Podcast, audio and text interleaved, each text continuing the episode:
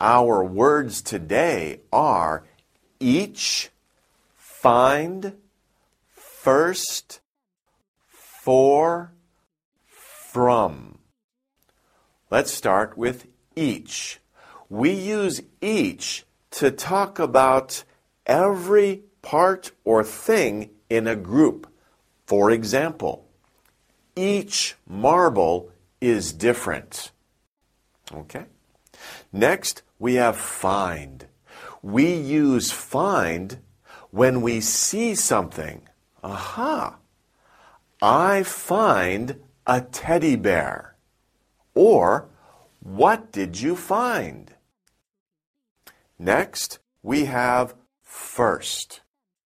We use first to say that something or someone came before everyone else. For example, she came first. Okay? Next, we use for. We can use for when we give something to someone else and we tell them that. For example, this is for you. Oh, that's nice.